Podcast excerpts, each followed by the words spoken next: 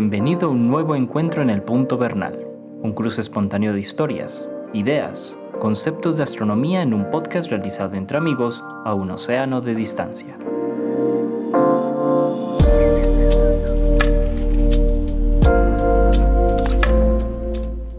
Hola Antonio, ¿cómo estás? Bien, gracias Jorge. ¿Tú qué tal?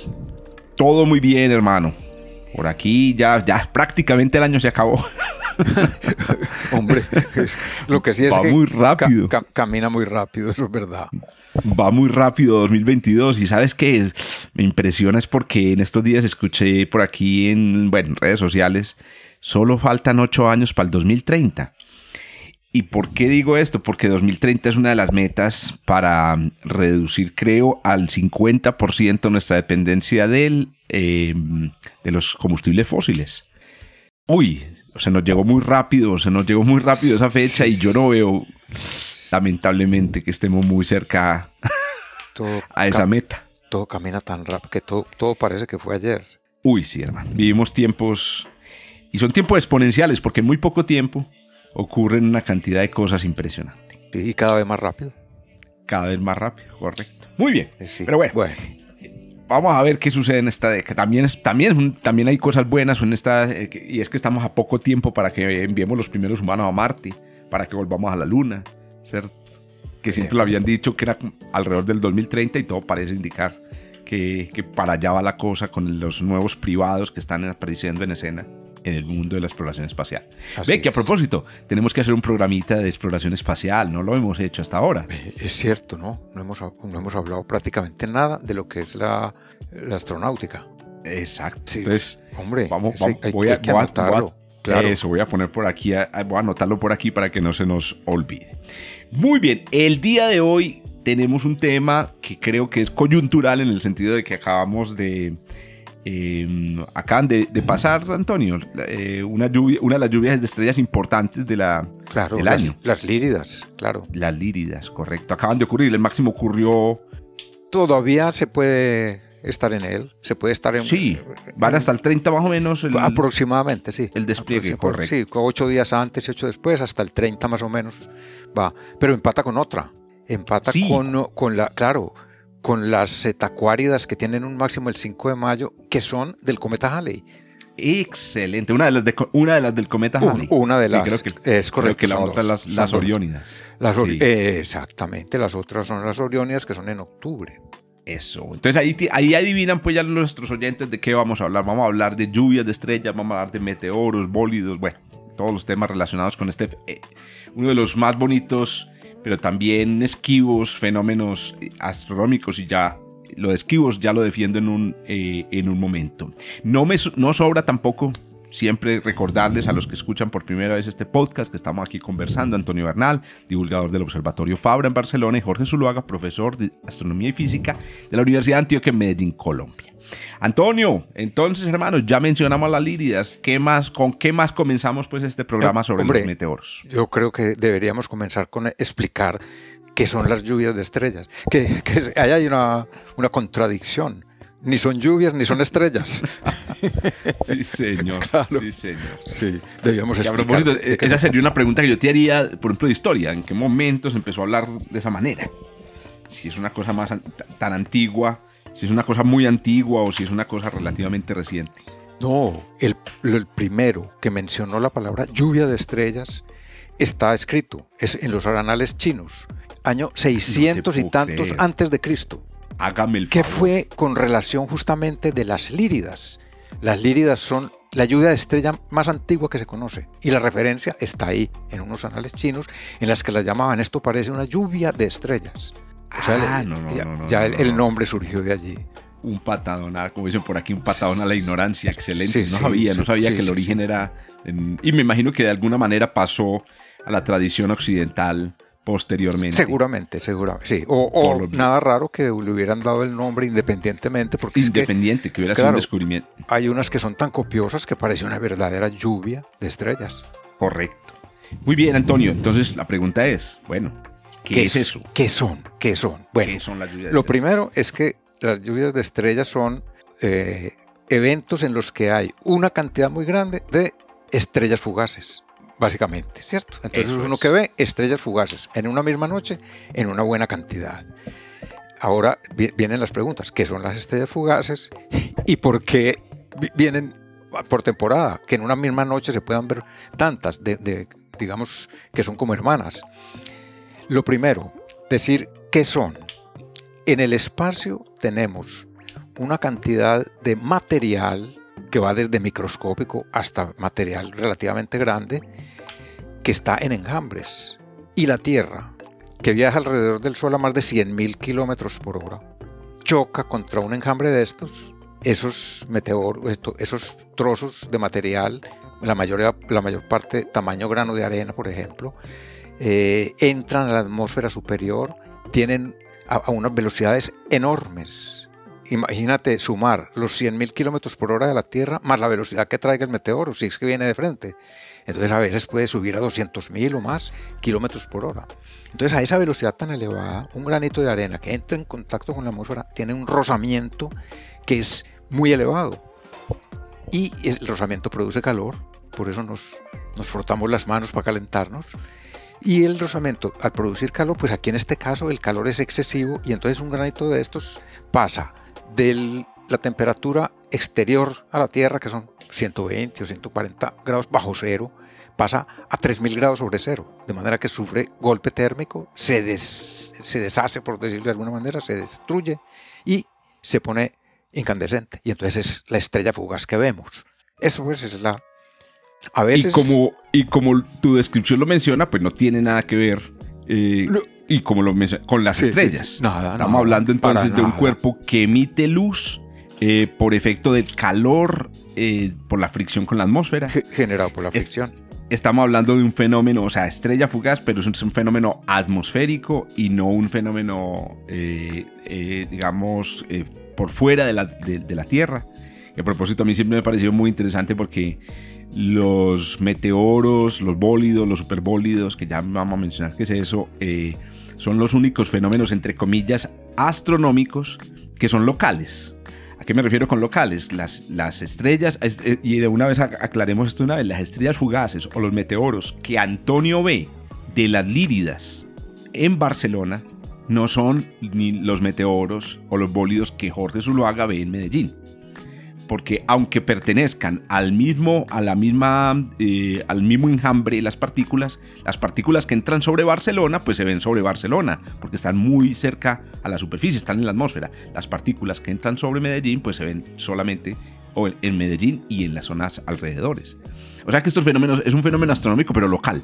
Es una local, cosa muy curiosa. Exactamente, sí. Digamos que una- un fenómeno de estos, una partícula de estas que entra en contacto, se puede ver en Barcelona y a unos 40 o 50 kilómetros de distancia. Se podría ver también. Es. Pero ya decir que a 300 kilómetros es casi, casi imposible.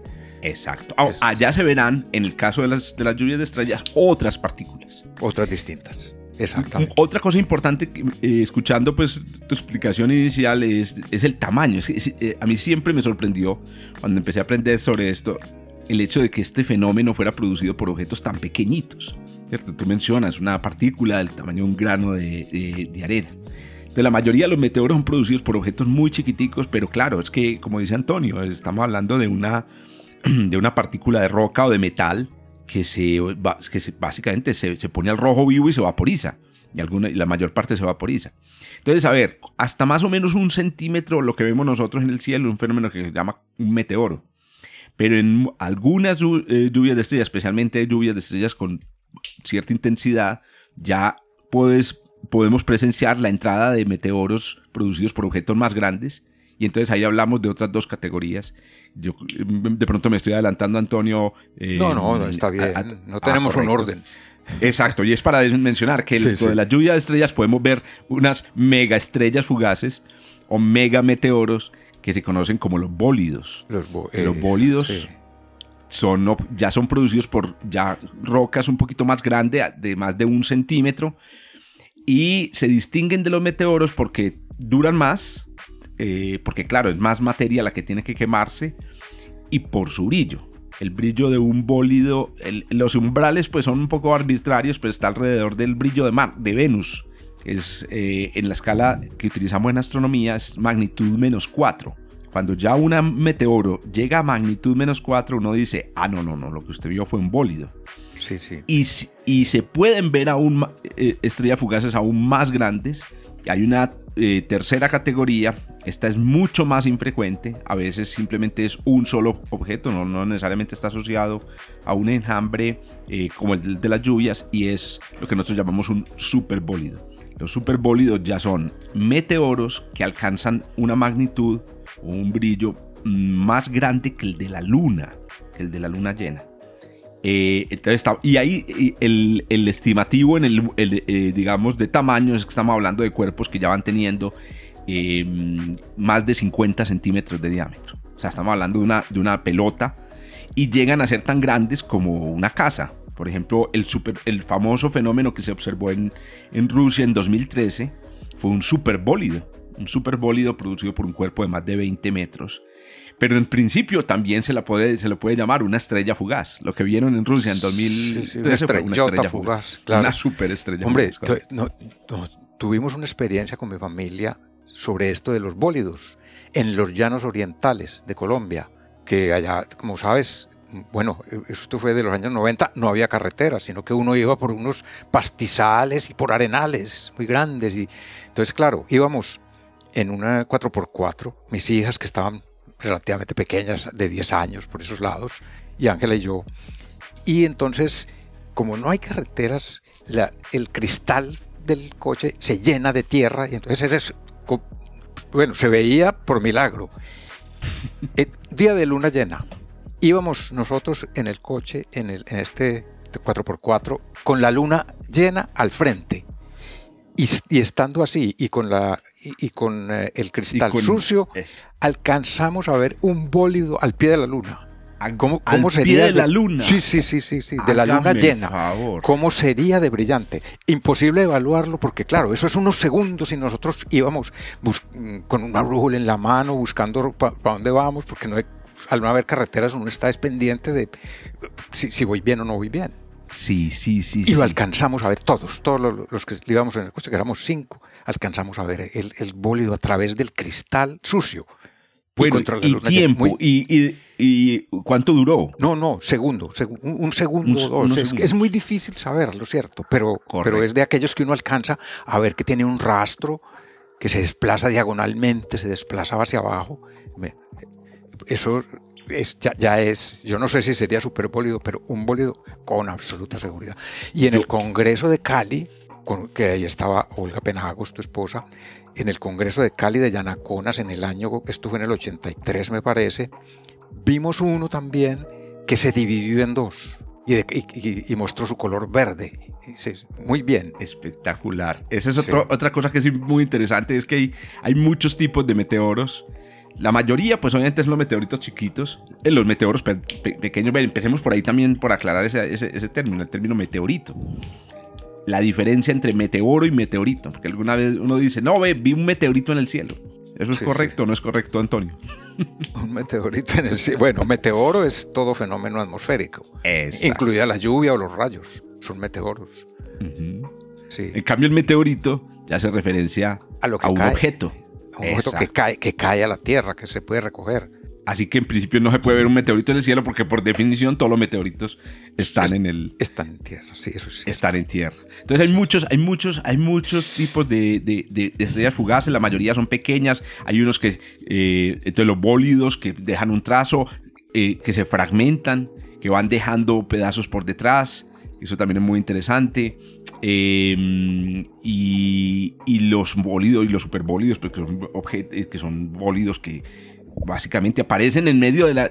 incluso pueden verse de día de día, que esos, esos esas son otras experiencias que cuenta la gente muy especiales. Aquí en Colombia ocurrió por allá a principios de, este, de esta de, perdón, de la primera década de los 2000, un superbólido en Cali. Con, y normalmente a los superbólidos sí están asociados los meteoritos, porque cuando tú ves un superbólido, el cuerpo es tan grande que puede fragmentarse en el cielo y caer algunos, y, caen algunos fragmentos. Antonio, ¿y cuándo se producen las lluvias de estrellas? ¿Se pueden predecir? ¿Cómo se miden? mira, ¿Qué se ve? Primero, digamos, por, qué, ¿por qué están en enjambre? Porque la lluvia de estrellas implica que todos estos corpúsculos estén en un enjambre, asociados unos con otros. ¿Por qué se asocian? se asocian, bueno, principalmente puede haber otros mecanismos, pero lo que más se conoce, el mecanismo más conocido, es porque son escombros que quedan de la desintegración de los cometas. Un cometa, que es una pila de, escombros unidos por la gravedad, de de todo tipo, de materiales congelados y materiales rocosos. Eh, al acercarse al Sol, recibe unas, eh, digamos, unos eh, estrés, un estrés tan fuerte por, por la fuerza, por la marea, un producto de la marea, que se desintegra y entonces suelta trozos de material físico al espacio, algunos de los cuales constituyen la cola, unos más pequeños, pero eso quiere decir que la órbita del cometa va quedando marcada con una pila de escombros, como si la estuvieran trazando en el espacio y, ese trazo fuera la pila de escombros. Entonces... yo, yo, perdona Antonio, yo tengo una analogía siempre para explicarle a mis estudiantes y es la idea de los cometas son como, aquí lo llamamos en Colombia, volquetas o camiones que andan por un, por un camino empolvado. Entonces van dejando detrás en este caso en realidad no es un camino empolvado, sino que llevan arena encima, encima y van dejando a su camino, así como uno ve en los caminos, ve una, una, una estela de polvo. Entonces, incluso uno puede ver desde muy lejos un camión, eh, perdón, puede, hacer, puede tener una imagen de un camión y uno no ve el camión, que es lo que sucede con los cometas, ya habíamos hablado aquí de los cometas, sino que uno ve eh, un puntico y el puntico ve hacia atrás el polvo. Entonces, esto, esto, este, esta, esta estela que deja es como la estela de polvo que va dejando un camión. Qué pena, te interrumpí. Sí, sí. No, no, no, está, está correcto, está muy bien. Entonces, ¿qué pasa? Pues que esa órbita del cometa la, de algunos cometas, se cruza con la órbita de la Tierra.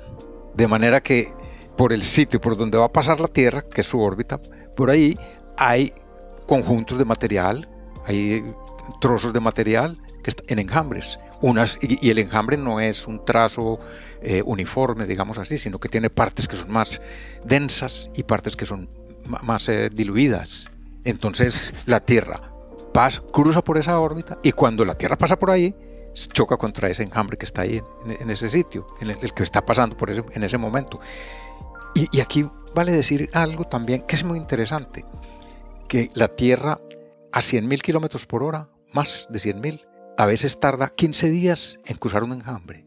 Con eso uno podría calcular el ancho de, o el diámetro de ese enjambre y es enorme, es pero grande, millones de kilómetros. Sí, señor. ¿Cuántos kilómetros recorre la Tierra en 15 días? a, 108 mil kilómetros por hora. Imagínate, son 24. Sí, exacto. Hagamos un cálculo aquí, abuelo, abuelo de pájaro. Es que son 24 horas. 108 mil. exacto, por 108 mil. Eso, pero son 24. Eso en un día, ¿cierto? En un día. 108 mil por 24. Sí, este va, va, eh, dando el orden de 2 millones y medio. 2 millones y medio. En 15 y eso días. multiplícalo por. Exacto. Eh, más o menos pueden durar 15 días, son 40, 40 millones de kilómetros. Eso es, es, grande. Bueno, y otra cosa que me parece importante de, lo que está, de, la, explicación que estás dando es que esto también mm, explica por qué se producen las lluvias de estrellas más o menos durante los mismos días del año. Y es porque como es la Tierra la que atraviesa los escombros y los escombros son dejados por cometas que tienen órbitas no son fijas, pero son más o menos fijas. Por ejemplo, la órbita del cometa Halley está más o menos fija en el espacio. Entonces, el lugar donde están los escombros que ha dejado el cometa Halley a lo largo de todas sus, sus, órbitas en los últimos mil o cinco mil años es más o menos el mismo sobre la órbita de la Tierra. Y entonces, por eso, cada vez que la Tierra pasa por, esos, por, por esa zona, pues es más o menos la misma fecha porque nosotros tenemos nuestro calendario civil ajustado a, la posición de, a una posición de la Tierra en su órbita. Es que la y también explica la órbita de la Tierra es un calendario. Siempre la Tierra estará en el mismo punto de la órbita el mismo día del año. Es un calendario. Exactamente. También esto explica por qué se pueden producir hasta dos lluvias de estrellas por el mismo cometa. Y es porque si, si ustedes le echan un poquito de cabeza a la cosa, eh, la órbita del cometa, si está muy cerca al, plano en el que está la órbita de la Tierra, pues eh, debe cruzar dos veces la órbita de la Tierra.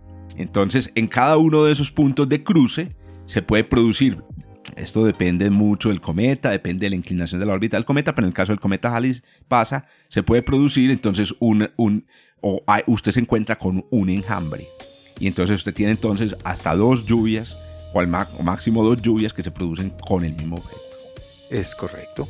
El Halley es uno de los, de los ejemplos de dos lluvias de estrellas con, el mismo, con escombros del mismo cometa. Eh, si uno recoge algún meteorito que, que, haya caído el día de la lluvia de estrellas, es muy probable que esté cogiendo un trozo del cometa Halley. Ve, siquiera lo mencionaste porque me parece también importantísimo mencionar el hecho de que en realidad todos los días hay meteoros. O sea, en principio, si tú sales una noche cualquiera del año y miras hacia el cielo, con suficiente paciencia puedes ver meteoros. Eh, el, resto del año, a los meteoros del resto del año, se los llama meteoros esporádicos. Y son producidos porque, de todas maneras, el medio interplanetario pues no está vacío. Ahora, el, número de meteoros esporádicos es muy bajito. Es lo que tú ahorita decías. Eh, una lluvia de estrellas es una noche en la que se ven más meteoros de lo normal. Entonces ahí está la pregunta, ¿qué es normal? Normal es cero. Entonces lo que estoy, el comentario que estoy haciendo es que normal no es cero. Aquí tengo el dato, el número de meteoros em, esporádico varía con el año, pero puede ser del orden, vamos a ponerle un número redondo, de 5 meteoros por hora. Esos son los que llaman esporádicos. Entonces quería que llegáramos a eso. Antonio, ¿cuántos meteoros se ven durante una lluvia de estrellas típicamente? ¿Cómo se mide eso? Eh, sí, eh, eh, eso sí que se presta a confusión y a mala interpretación, pero muchísimo, porque eso se mide con un índice que se llama el THZ en castellano, que es la tasa horaria cenital. Entonces cuando a uno le dicen tasa horaria cenital, ya horaria dice cuánto voy a ver en la hora. Entonces dice, por ejemplo, cuadrántidas, que son del 3 de enero, son 80 meteoros por hora, el THZ. Entonces en la prensa, ¿qué es lo que aparece? Y en los diarios y en la televisión aparece que, vamos a ver 80 meteoros por hora. Y resulta que eso no es tan, no es tan fácil, porque el índice, ese índice THZ, es un índice teórico en el que dice, si todos los meteoros que aparecieran, aparecieran en el cenit, en el cenit, si no hubiera luna llena, y si no hubiera contaminación lumínica, se verían 80. Pero como la luna está ahí, aunque no esté llena, pues hay, hay, un hay luna de cuarto y, y, y, eso produce contaminación lumínica. Hay contaminación lumínica artificial y no todos aparecen en el cenit, entonces ese 80 hay que dividido por dos y dividido por dos, por lo menos. la otra vez dijimos aquí el dicho de, de los abuelos, que decía, en dinero y castidad la mitad de la mitad. La mitad de la mitad. Como ahora la, castidad no es una virtud, entonces cambie castidad por fibras de estrellas. La mitad de la mitad.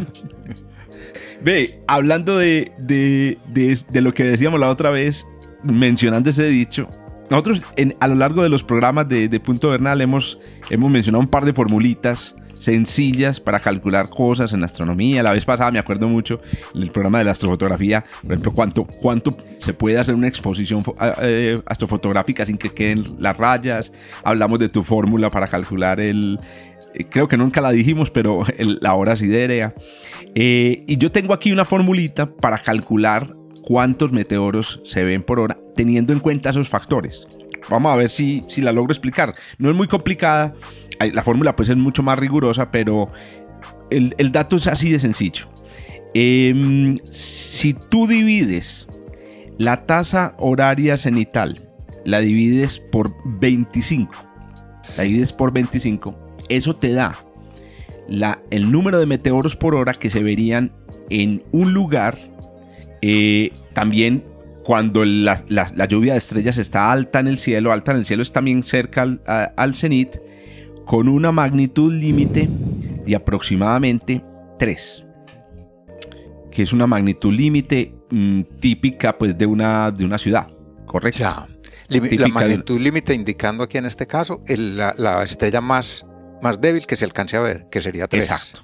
Ah, exacto. Entonces, entonces, entonces, tú lo mencionaste, vamos a poner una de, eh, con una tasa horaria cenital de, de 100. Entonces, ustedes les, dicen, mañana va a haber una lluvia de estrellas y la tasa sanitaria real va a ser de 100. Entonces recuerden, ahorita lo explico Antonio, 100 meteoros por hora, eso es mucho, o sea, 100 meteoros por hora, estamos hablando de más de un meteoro por minuto. Entonces no, ojo, no se, no se ilusionen. Primero, están en una ciudad, cojan ese número y divídalo por 25. Entonces al hacerlo ya nos va dando 4, eh, ¿cierto? Son 4 meteoros por hora. Pero entonces empiezan los problemas. ¿Qué pasa? Ese número hay que multiplicarlo ahora por el pedazo del cielo que usted ve, la fracción del cielo que usted puede ver. Entonces, por ejemplo, si usted solamente puede ver el 50% del cielo desde eh, de, su casa, por ejemplo, desde su ventana, o, está nublado el 50%, entonces tiene que reducir de 4, ese, número que le dio, tiene que reducirlo a la mitad. Ya serían dos meteoros por hora. Ahora bien, eh, también depende, y esto no lo hemos mencionado Antonio, creo que es la hora de, mencionarlo, el hecho de que cuando se produce una lluvia de estrellas, los meteoros parecen venir de un lugar del cielo específico.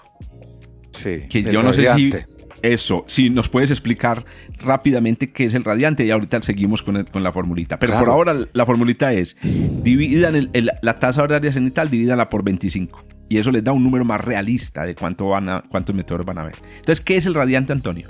Bueno, entonces, exactamente, porque el radiante también se presta a confusión.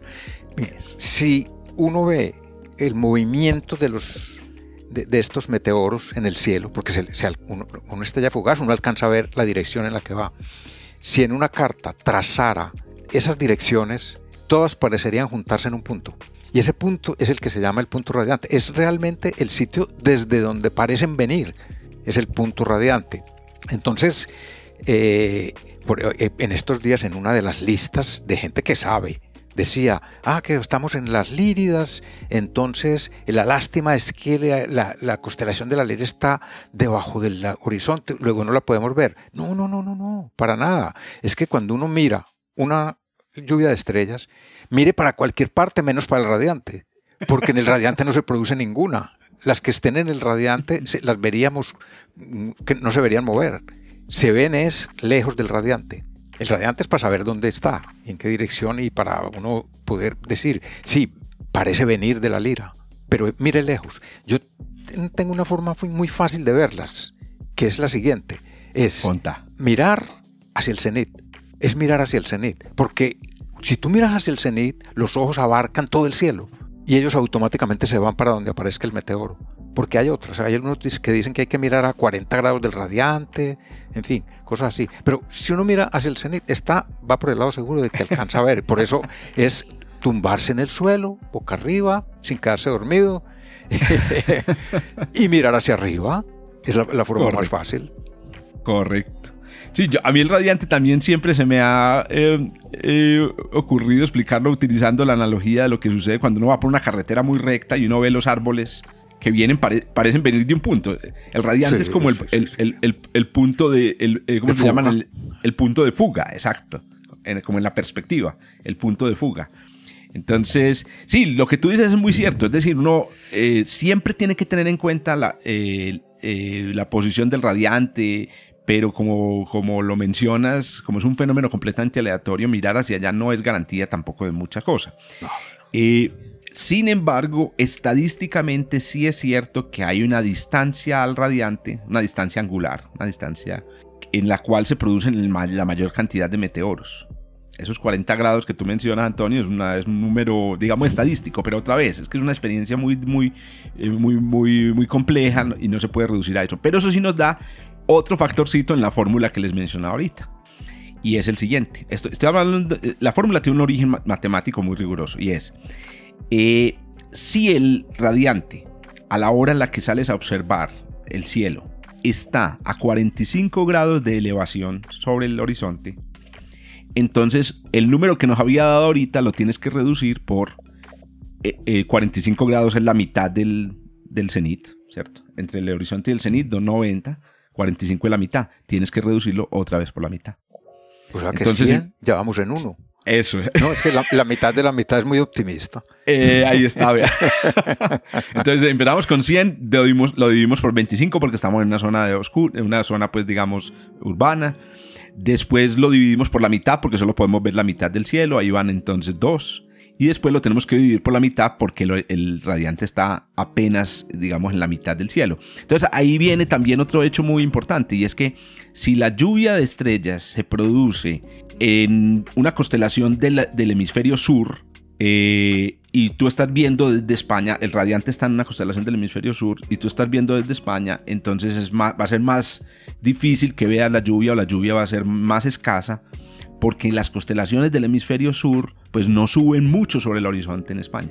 ¿cierto? Entonces, entonces, claro, lluvias, a ver, estoy, estoy aquí echándole cabeza a una lluvia de la, del sur, es que es, difícil. Del sur, las, las pupidas bélidas del 8 de diciembre. Ahí están, ahí están las pupidas, porque miren que las, las, famosas, inclusive esto podría explicar por qué son, bueno, tan populares y tan famosas Perseidas, ¿cierto? Estaban constelación del norte, Gemínidas, constelación del, norte, Leónidas, las Leónidas que son medio ecuatorial, ¿cierto? Pero entonces sí, esto. Y también, si tú vives en el hemisferio sur, si no están escuchando aquí amigos o amigas de, Chile, obviamente la, lluvia de las Perseidas, que es una de las lluvias más importantes del año, pues no va a ser tan eh, notable, aunque nos dé números como este de la tasa horaria descendental de 100, porque hay que empezar a disminuir, a disminuir. y tengo un último factor, Antonio, último factor. a ver si se acuerdan, la mitad de la mitad, pero el último factor tiene que ver con, listo, entonces usted dice, no, no, yo no voy a entonces ver la lluvia de estrellas en la ciudad, me voy a ir para el campo. Y entonces usted llega y se va para, no sé, un pueblito cercano a su ciudad o se va para su finca. Y allá, pues ya usted puede ver estrellas más débiles. Imagínense que usted eh, se va para el campo y usted puede ver allá estrellas hasta de magnitud 5. Entonces la pregunta es, ¿cómo cambia el número? Este es el último factor. Si te pasas de una ciudad al campo, multiplica lo que te haya dado la, operación anterior por un factor de 6. Ah, ese sí ya es muy interesante. Ese es interesante. Porque eso sí implica que hay que buscar lugares oscuros. Sí, sí, sí. Es que la contaminación lumínica es la principal enemiga de las lluvias de estrellas. Eso es. Pues sea por, por sea artificial o sea por luna. Exacto. Y te explico muy rápidamente el factor de 6, aunque como les digo, la idea no es, no es atosigarlos con fórmulas, pero yo sé que Antonio y muchas de las personas que nos están escuchando pues no, conocen algo de astronomía. Ese factor de 6 viene porque ustedes saben que por cada magnitud hay un aumento, hay una disminución de brillo de 2.5. Mm, este es el, y es geométrico, o sea que por cada magnitud 2.5. A la siguiente es 2.5 por 2.5 que es 6. 6, 6 y piquito. Exacto. Entonces, ¿qué sucede? Como habíamos dicho, estamos en una ciudad de magnitud límite de 3. Si te vas a un, al campo donde la magnitud límite es 5, fueron dos magnitudes ganadas. Entonces, 2.5 por 2.5. Entonces, ahí están los factores entonces para que tengan en cuenta. Ahora, te, te, digo cuál es mi experiencia, Antonio, y quiero escuchar tu experiencia. Mi experiencia es, ármense de paciencia. Las lluvias de estrellas no son fenómenos mm, súper, eh, digamos, eh, vistosos, porque es que uno ve fotografías en internet y ve todos esos trazos tan hermosos y la verdad, la verdad es que hay que ser muy pacientes para poder percibir y, entender que la cosa pues es, es, de, paciencia y que puedes recibir un premio porque yo he tenido la oportunidad de salir con mis amigos y mis amigas y, y, en una lluvia de estrellas poder ver un bólido, por ejemplo, un bólido importante y eso sí es muy, muy especial. ¿Cómo te ha ido a ti con las lluvias de estrellas? Mira, o lluvias de estrellas también que son especiales. Por ejemplo, la, la, la, lluvia del, del Temple Tutel, que es las leónidas. exacto, las leónidas de, que son el 17 de noviembre. Las leónidas, resulta que el Temple Tutel tiene una un periodo alrededor del Sol de 33 años. Y se ve que tiene, eh, cruza la órbita de la Tierra en un punto.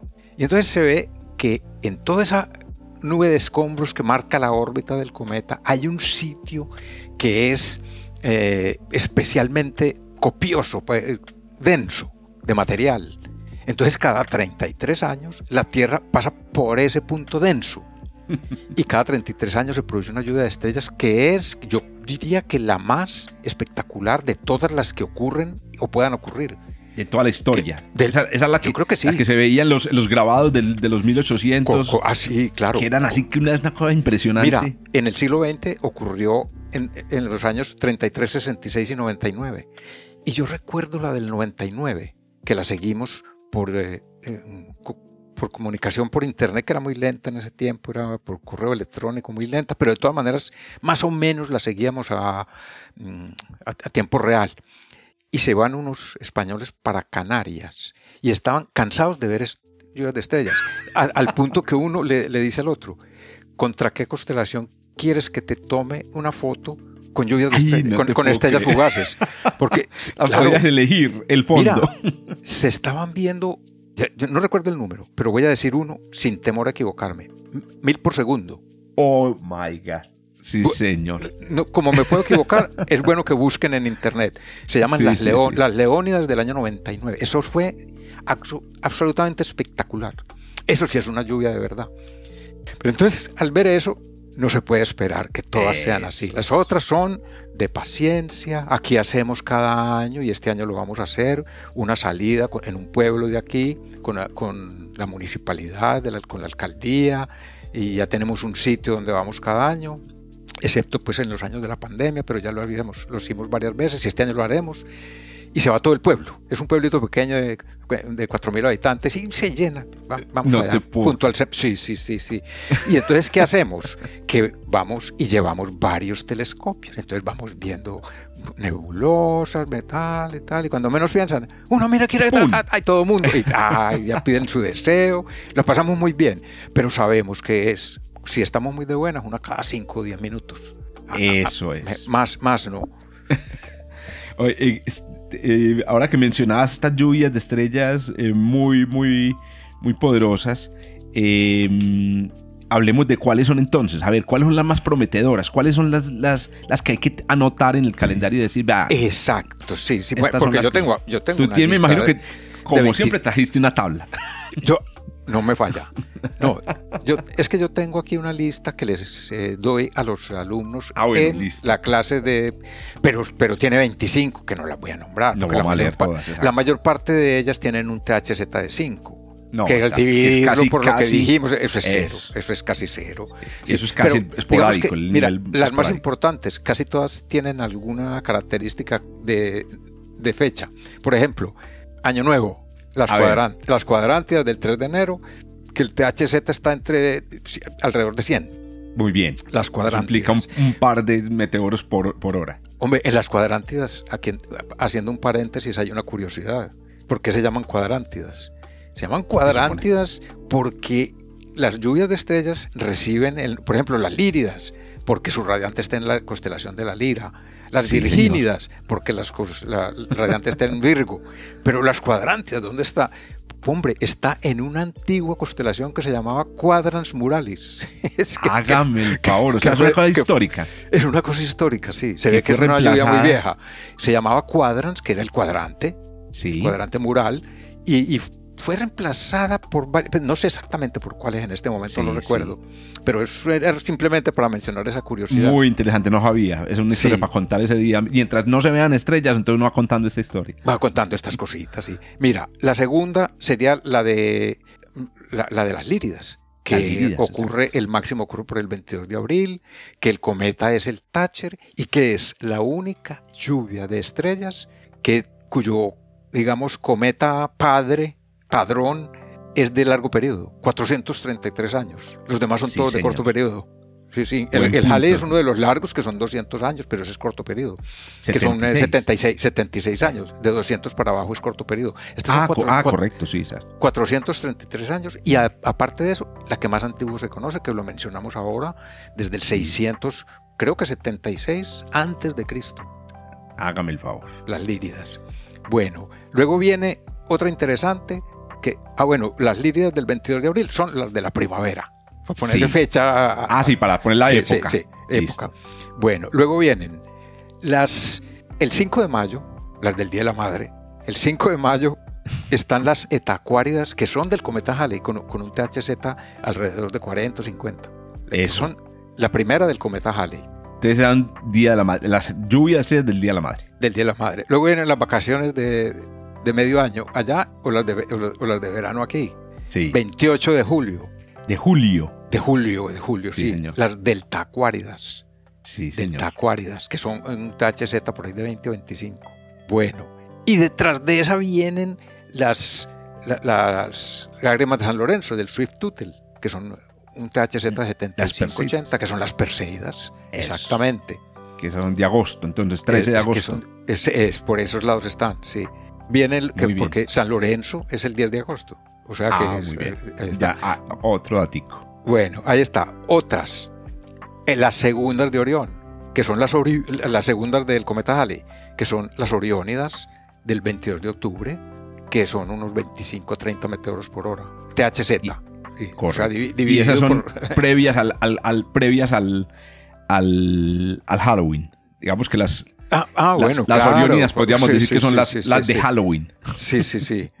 Y sí, Bueno, como tú dices, ahí dividiendo por un montón de factores, se da uno cuenta pues que son muy, Mira, muy, muy bajitas. Estas son muy interesantes, aunque no son muy copiosas, porque el THZ previsto suele ser de 8, que son las del 3 de noviembre, pero tienen de interesante que son del cometa Encke, que es el cometa de más corto periodo que se conoce en la historia, tres años únicamente. Entonces tienen su interés también, tienen su interés. Y detrás de ellas, las del 17 de noviembre, las, las famosas Leónidas con su periodo de cada 33 años, esa, e- esa intensidad tan tremenda, las Leónidas. Prepárense entonces, como decía ahorita, para estamos cerca al 2030, prepárense pues porque vamos a tener el 2032 el Sí, nuevo sí. Max, las nuevas, la nueva, las nuevas Leónidas Así- así intensas. es, así es. Vayan, vayan Mira que- guardando en el calendario esa, esa fecha. Las Leónidas tienen una, te- tengo un, digamos, un momento histórico interesante. Y fue que con las Leónidas empezamos las circulares de astronomía.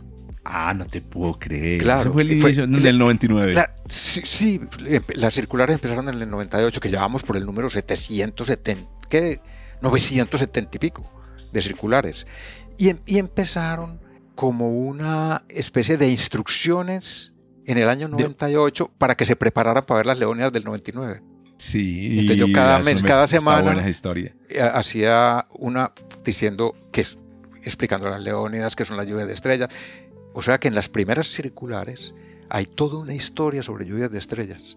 Que Muy duró bonito. un año. Un Ah, año, Para o sea, los que 50, no saben de 50, qué estamos hablando, estamos hablando de las circulares de la Red de Astronomía de Colombia.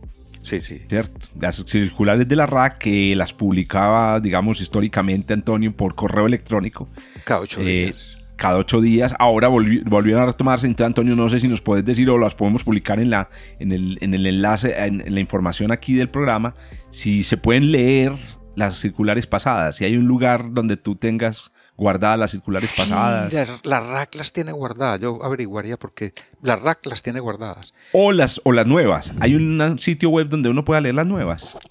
Hombre, yo, yo creo que sí. Vamos a ponernos de tarea. Los que nos Sí, están escuchando, sí, seguramente la tarea ya va a estar realizada de conseguirnos ese enlace. Correcto. Conseguir el enlace. Perfecto. Estamos en la de no- en la en las En las Leónidas. Las leónidas. De y luego ahí. viene una otra que tiene su interés curioso también, que son las gemínidas del 13 de diciembre. Ah, son- esas me parecen las mejores, hermano. Yo sinceramente les digo sí. que las- son mis preferidas. Porque, mira, el, el- el padrón no es un cometa, e- es un asteroide. Muy importante. El, el asteroide Faetón. Eso, eso no se- es un, in- un indicativo interesante de que los asteroides, o muchos de ellos, pueden ser cometas muertos. Eso es correcto. Y que o- y pueden presentar Sí. exacto actividad. A- Sí, es- sí, es- sí, sí. expulsar material que a propósito al principio explicabas que eh, parte son las fuerzas de marea pues digamos las que las que producen la- el desprendimiento de estas partículas pero también es la sublimación del hielo de los cometas que arrastra cuando el, el hielo se sublima al sublimarse pasar de hielo a gas arrastra ese polvo Exacto. entonces Faetón deja, si, de- si Faetón deja detrás es una nube, una nube de polvo, en parte es debido también a que en, algún, en alguna época de su historia tuvo hielos. Y Fue entonces fue, un cometa, es un cometa. Hoy clasificado como asteroide en el pasado un cometa. Sí, sí, sí. A mí las gemínidas me encantan es porque son las, las yo las llamaría así, las, las, eh, la lluvia de estrellas del fin de año. O sea, eh, no, porque diga, uno diría, el fin de año, pues realmente son las, las cuadrántidas. Pero me gusta es porque la, es como la, época en la que uno está entrando como en el mood de la Navidad o en el mood de la fiesta de fin de año. Ahí reu- empiezan a haber reuniones de amigos. Entonces yo, yo he visto varias gemínidas con reuniones de amigos, eh, salidas, eh, vi- viajes. Sí, sí, pero sí, también. Antonio, porque son de las más intensas. Sí, sí, estas se esperan entre 75 y 100 meteoros por THZ. Es que Correcto. la- el, el valor es un variable dependiendo de Es la muy variable. que- de quien haga el estimativo. Para quienes, por ejemplo, busquen en, en Wikipedia lista de, meteor, de, de lluvias de meteoros, por ejemplo, te cuento, Antonio, está registrada para las geminidas 150. Qué Eh, bien, des- muy bien. que a bien. propósito, en inglés es ZHR, ¿cierto? Zenithal Sí. eh, Hourly Rate. Entonces, em, eh, sí, a mí, a mí yo, las, yo, de las que de los meteoros que más he visto durante temporadas son las de las son de las. Yo diría que para mí esas son, exceptuando pues los momentos de máximo de las Leónidas. Y en las Perseidas he tenido la oportunidad de ver unos bólidos espectaculares. Porque las Perseidas son, que no hemos hablado de esa variable, aunque ya pues estamos terminando, el hecho de que no todas las, em, no todas las lluvias de estrellas tienen bólidos de la, eh, meteoros con la misma velocidad. Y la velocidad es un factor muy interesante para determinar las características de los meteoros que se ven. Entonces las Perseidas, por ejemplo, son una lluvia de estrellas de meteoros relativamente rápidos y producen unos meteoros muy bonitos de coloración verde. Sí, las, de las más rápidas que creo yo es las Leónidas, que son 72 kilómetros por segundo. Eso es correcto, que ya están en el borde pues, de, la, de la velocidad de escape del, del sistema. Mira, hay una última, una última lluvia en, el año, A ver. Que, es en, que es en el sur, que son las Púpidas Bélidas. Ah, correcto. Que son, en el sur. Eh, y son de Navidad, 25 de diciembre. ah, bueno. sí, sí. ¿Y cuál es la tasa horaria cenital? No, es bajita, menos de 20. Menos de 20, sí. Para conectar con un episodio pasado, yo creería que si uno quiere apreciar bien una lluvia de estrellas, es mejor utilizar astrofotografía. O sea, tratar de registrarlas eh, con astrofotografía, porque ahí sí los trazos que quedan son, son bonitos, no puede poner la cámara fotográfica y irse a dormir un rato. Mira, hizo, y la estrategia para la astrofotografía es, muy sencilla. Es muy sencilla porque basta poner la, la, cámara apuntando hacia un sitio adecuado que puede ser el cenit o que puede ser a 40 grados del radiante. Bueno, ya buscar cuál, cuál es lo que más le conviene, porque depende también de donde haya nubes, donde esté la luna, en fin. Y tomar fotos de exposición relativamente larga, por ejemplo con las, con, las cámaras electrónicas tiene que ser un poco más corta porque se satura muy fácil el chip, pero digamos que uno toma de, 15 segundos o de, o de 30 segundos fotos y termina la foto y vuelve a disparar otros 30 segundos y vuelve a disparar y va acumulando. Y al, día siguiente las examina y ahí le aparecerán. Exacto. ¿Y no se necesita seguimiento, Antonio, sí? No, dejarla quieta mirando hacia el mismo sitio. Entonces las estrellas le van a aparecer como unos pequeños trazos. En 30 segundos el trazo no es muy largo y el meteoro le aparece como un rastro tremendo. Bien, bien importante. También en video. Hoy en día hay buenas, hay cámaras de video muy, muy, muy responsables que son capaces de detectar cosas muy débiles y usted puede poner un video y dejar un video durante, ¿cierto? Una hora y ahí van a aparecer los meteoros. Muy bonito también. Eh, mencionaste una cosa muy importante y, con la quiero cerrar con dos, con dos ideas importantes. Y es, la primera, las lluvias de estrellas que se producen cuando hay luna. Entonces, ¿cuál es el, problema? Cuando hay luna, se reduce la magnitud límite. Entonces, estar en, un en un pueblo o estar en el campo eh, con luna en una, lluvia, en una lluvia de estrellas equivale a estar en la ciudad. Entonces, ¿qué pasa? Se reduce en un factor de hasta 6 la, cantidad de meteoros que puedes ver en luna, durante la luna.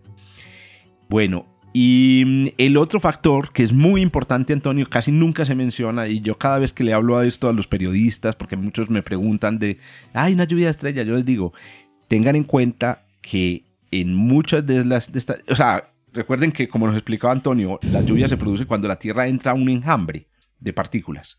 Y la entrada de la Tierra al, enjambre ocurre a una hora que no es la hora en la que vos vas a salir a observar. Entonces, por ejemplo, las líridas, eh, cuando, es decir, el, momento de máximo no necesariamente ocurre cuando a las 8 de la noche cuando vos estás observando. Y hay otro factor, y es que el radiante puede estar por debajo del horizonte o cerca al horizonte. Entonces hay que tener muy claro que, por ejemplo, en el caso de las líridas, hay que estar despiertos a las 2 o las 3 de la mañana para que el radiante esté alto en el cielo. Entre más abajo, recuerden, entre más abajo en el cielo esté, tienen que disminuir el número de, meteoros.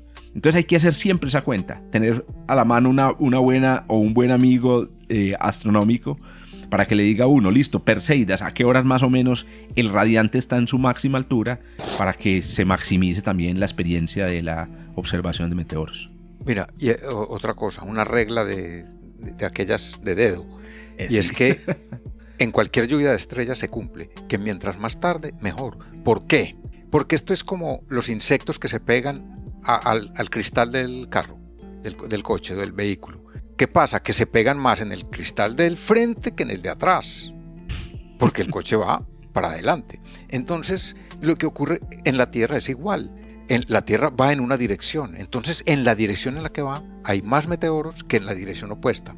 ¿Y, en qué dirección va la Tierra? En dirección al amanecer. Muy de manera que el cristal del frente de la Tierra es el amanecer. Mientras más cerca del amanecer, pues tenemos más probabilidades. Muy, muy importante esa clave. Sí, la Tierra, la rotación de la Tierra ocurre hacia el oriente. O sea, nuestro, nuestros pies se están moviendo hacia el oriente. La traslación de la Tierra alrededor del Sol también ocurre hacia el oriente. Entonces, efectivamente, esa es otro, otra, otra clave. Hombre, Antonio, nos quedaron por fuera temitas interesantes, pero como siempre, sí, sí. podemos mencionarlos en otros, en otro episodio. Lo importante es que escuchen todos los episodios de, de, Punto Vernal, porque a veces hay continuaciones, mencionamos pedacitos chiquitos en, en otros episodios. No dejen de escucharlos. Antonio, ¿algo más para decir para que nos despidamos? Bueno, no, yo creo que este es una buena, una buen abrebocas para estimular a la gente a que mire las lluvias de estrellas que valen la pena. Eso, y que se preparen entonces para la próxima. Entonces, a ver, ya en este momento estamos en las, en las, em, en las líridas. Prepárense para la del 5 de mayo, que sería la del... las etacuáridas. Las etacuáridas. Y recuerden, anoten en el, en el calendario el 2032, para que vean un espectáculo de lluvia de estrellas de... Las leónidas. Las leónidas del 2032. Nos conversamos entonces en ocho días, Antonio. Muy bien. Listo. Y a todos, recuerden suscribirse y mirar los enlaces que nos acompañan la información en este, en este, en este episodio. Chao, chao. Hasta luego, todo mundo.